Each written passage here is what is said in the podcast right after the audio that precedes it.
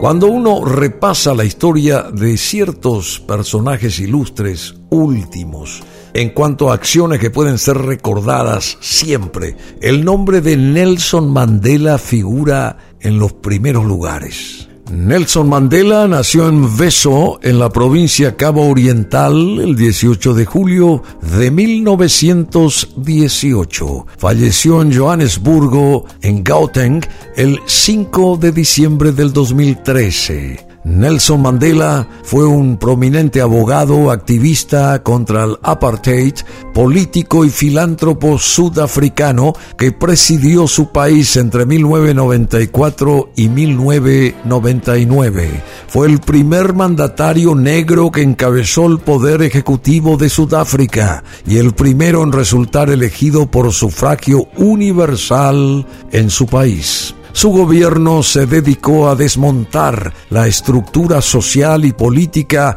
heredada del apartheid a través del combate del racismo institucionalizado, la pobreza, la desigualdad social y la promoción de la reconciliación social.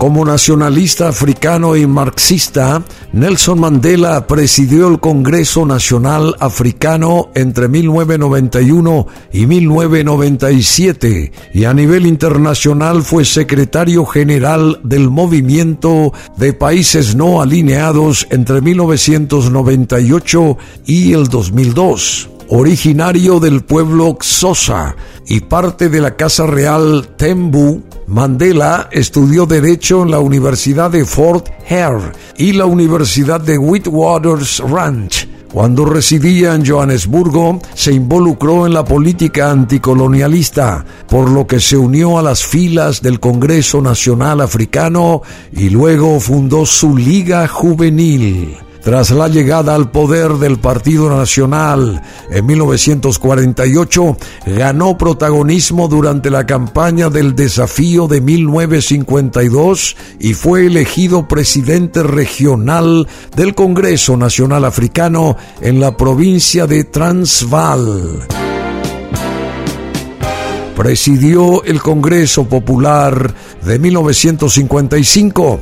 En su ejercicio como abogado fue varias veces arrestado por actividades sediciosas y como parte de la directiva del Congreso Nacional Africano fue procesado en el juicio por traición desde 1956 hasta 1961. Influenciado por el marxismo, entró en secreto al Partido Comunista Sudafricano y fue parte de su comité central. Pese a que estaba a favor de las protestas no violentas, en asociación con el Partido Comunista Sudafricano, fundó y comandó la organización guerrillera Umkhonto We Sizwe, MK, o la Lanza de la Nación y esto ocurría en 1961. Un año después, en el 62, fue arrestado Mandela y acusado de conspiración para derrocar al gobierno, por lo que fue sentenciado a prisión perpetua durante el proceso de Ribonia. Estuvo encarcelado durante 27 años. Nelson Mandela, primero en la isla Robben y después en las prisiones de Paulsmoor y de Victor Verster. Campañas internacionales abogaron por su liberación y fue excarcelado en 1990 en medio de una convulsión social en Sudáfrica. Intervino en las negociaciones políticas con Frederick de Klerk para abolir el apartheid y establecer las elecciones generales de 1994 en las que lideró al Congreso Nacional Africano, llegando a triunfar en las urnas. Durante su gobierno de unidad nacional, Nelson Mandela invitó a otros partidos políticos a unirse a su gabinete y además se promulgó una nueva constitución en Sudáfrica creó la Comisión para la Verdad y la Reconciliación para investigar las violaciones a los derechos humanos cometidas en los años del apartheid, aunque dio continuidad a las políticas liberales de gobiernos anteriores, en su administración se implantaron medidas para una reforma de la propiedad de la tierra, el combate a la pobreza y la expansión de los servicios de salud. A escala internacional, Nelson Mandela fue mediador entre los gobiernos de Libia y del Reino Unido en el juicio por el atentado al vuelo 103 de la Pan American y verificó la intervención militar en Lesoto. Declinó postularse para un segundo periodo de gobierno y fue sucedido en el cargo por Thabo Mbeki. Tras retirarse de la política, se dedicó a obras de caridad y al combate a la pandemia del SIDA a través de la Fundación Mandela. En palabras de Van England y Rudolph del 2007, Mandela pasó de terrorista a político hasta llegar a presidente de Sudáfrica entre 1994 y 1999, por lo que fue una figura controvertida gran parte de su vida, 27 años preso. Mandela. Sus críticos le acusaron de ser comunista y terrorista, pese a que se ganó el apoyo de la comunidad internacional por su activismo, lo que le hizo acreedor a más de 250 menciones honoríficas y otros galardones, entre ellos el Premio Nobel de la Paz, la Medalla Presidencial de la Libertad y el Premio Lenin de la Paz. En Sudáfrica es amado y considerado como una figura consular de respeto, donde se lo conoce con el nombre originario del clan Sosa, Madiba o Tata Padre. Se le llama también el padre de la nación sudafricana. Activista y político sudafricano Nelson Mandela lideró los movimientos contra el apartheid y que tras una larga lucha y aquellos 27 años de cárcel que soportó, presidió en 1994 el primer gobierno que ponía fin al régimen racista. El siglo XX dejó dos guerras mundiales, los campos de exterminio y el terror atómico, pero también grandes campeones de la lucha contra la injusticia, como Mahatma Gandhi o Martin Luther King. El último y más carismático de ellos fue, sin lugar a dudas, Nelson Mandela. Prisionero durante 27 años, entre 1963 y 1990, en penosas condiciones, el gobierno de Sudáfrica rechazó todas las peticiones de que fuera puesto en libertad. Nelson Mandela se convirtió en un símbolo de la lucha contra la apartheid dentro y fuera de su país, en una figura legendaria que representaba el sufrimiento y la falta de libertad de todos los negros sudafricanos. En 1984 el gobierno intentó acabar con tan incómodo mito el de Mandela, ofreciéndole la libertad si aceptaba establecerse en uno de los bantustanes. Bantustanes eran como una suerte de territorios que operaron como reservas tribales habitados eh, no por blancos precisamente en Sudáfrica, sino por negros en el marco de las políticas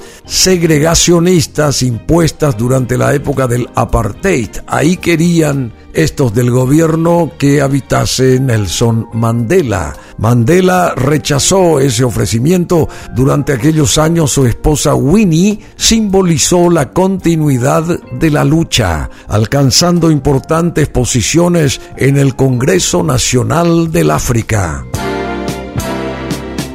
El ferviente activismo de Winnie no estuvo exento de escándalos. Años después, ya en los 90, se vería envuelta en un polémico juicio en el que fue acusada de asesinato, si bien salió absuelta. Finalmente, Frederick de Klerk, presidente de la República por el Partido Nacional, hubo de ceder ante la evidencia y abrir el camino para desmontar la segregación racial en Sudáfrica. En febrero de 1990 legalizó el Congreso Nacional Africano y liberó a Nelson Mandela, que se convirtió así en su principal interlocutor para negociar el desmantelamiento del apartheid y la transición a una democracia multirracial. Pese a la complejidad del proceso, ambos supieron culminar exitosamente las negociaciones. Mandela y de Klerk compartieron el Premio Nobel de la Paz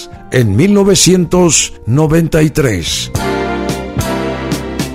Las elecciones de 1994, sin embargo, convirtieron a Mandela en el primer presidente negro de Sudáfrica. Desde ese cargo puso en marcha una política de reconciliación nacional, manteniendo a de Klerk como vicepresidente y tratando de atraer hacia la participación democrática al díscolo partido Inkatha de mayoría Zulu. Una película del cineasta estadounidense Clint Ipswich, Invictus del año 2009 reflejaría con bastante fidelidad al Mandela de aquella época, el Mandela de aquellos años, su apoyo a una selección nacional formada por blancos durante la Copa Mundial de Rugby de 1995, celebrada en Sudáfrica, muestra su empeño Mandela en el film en integrar la minoría blanca y la mayoría negra, sirviéndose de aquel acontecimiento deportivo y su firme voluntad de construir una nación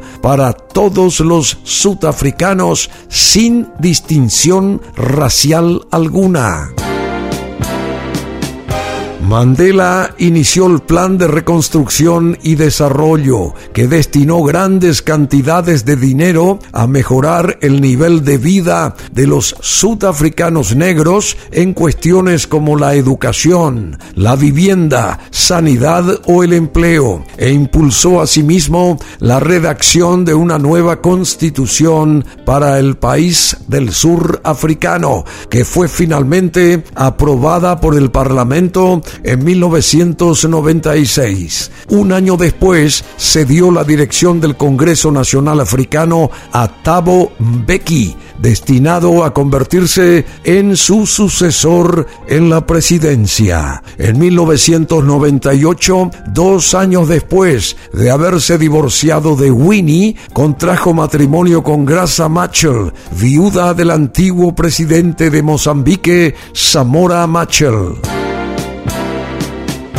junto con el arzobispo Desmond Tutu, que presidía la Comisión de la Verdad y la Reconciliación, Nelson Mandela presentó en junio de 1998 el informe con las conclusiones de la comisión. La talla del dirigente africano quedó patente una vez más cuando, frente al parecer del Congreso Nacional Africano, avaló las conclusiones del informe que señalaban no solamente los abusos y crímenes del régimen segregacionista, sino también los cometidos por los diversos grupos de los movimientos de liberación, incluido el Congreso Nacional Africano. Tres meses antes de finalizar su mandato, Nelson Mandela anunció que no pensaba presentarse a la reelección. Le sucedió en la presidencia Thabo Mbeki, vencedor en las elecciones de junio de 1999. Apartado de la vida política desde ese año, recibió múltiples reconocimientos si bien sus problemas de salud hicieron cada vez más esporádicas sus apariciones públicas. Pese a su retirada, el fervor que Mandela despertaba en sus compatriotas seguía vivo. En el 2010 estuvo presente en las ceremonias del Mundial de Fútbol de Sudáfrica y recibió el caluroso apoyo de la multitud. En junio del 2013, estando el líder gravemente enfermo, la población sudafricana se lanzó a las calles para celebrar su aniversario 95 de nacimiento. Elevado a la categoría de uno de los personajes más carismáticos e influyentes del siglo XX, su figura ha entrado en la historia como encarnación de la lucha por la libertad, por la justicia y como símbolo de toda una nación. Después de sufrir una prolongada infección respiratoria, Nelson Mandela fallecía el 5 de diciembre del 2013 a la edad de 95 años. Falleció alrededor de las 20 y 50 horas de ese día en Sudáfrica en su hogar de Houghton, en Johannesburgo, rodeado de su familia. Su muerte fue anunciada por el presidente sudafricano Jacob Zuma por la televisión. Para el 6 de diciembre, Jacob Zuma, presidente de Sudáfrica, declaró el duelo nacional por un periodo de 10 días y anunció que el funeral se llevaría a cabo en el estadio Soccer City de Johannesburgo el día 10 del mismo mes. Los restos de Mandela se expusieron entre el 11 y el 13 de diciembre en el Union Buildings de Pretoria, mientras que el funeral de Estado se llevó a cabo el 15 de diciembre en Kunu. Se estima que alrededor de 90 representantes de diversos países del globo se trasladaron a Sudáfrica para las ceremonias fúnebres y honras a Nelson Mandela. La herencia de Mandela, estimada en 4.1 millones de dólares, se repartió entre la viuda, familiares, empleados e instituciones educativas. Aquí hoy recordamos a una de las personas más influyentes por los derechos humanos y por la paz en el planeta en estas últimas décadas, Nelson Mandela. Este podcast lo pueden ustedes volver a escuchar, a repasar aquí en BM Online, www.brunomasi.com.py.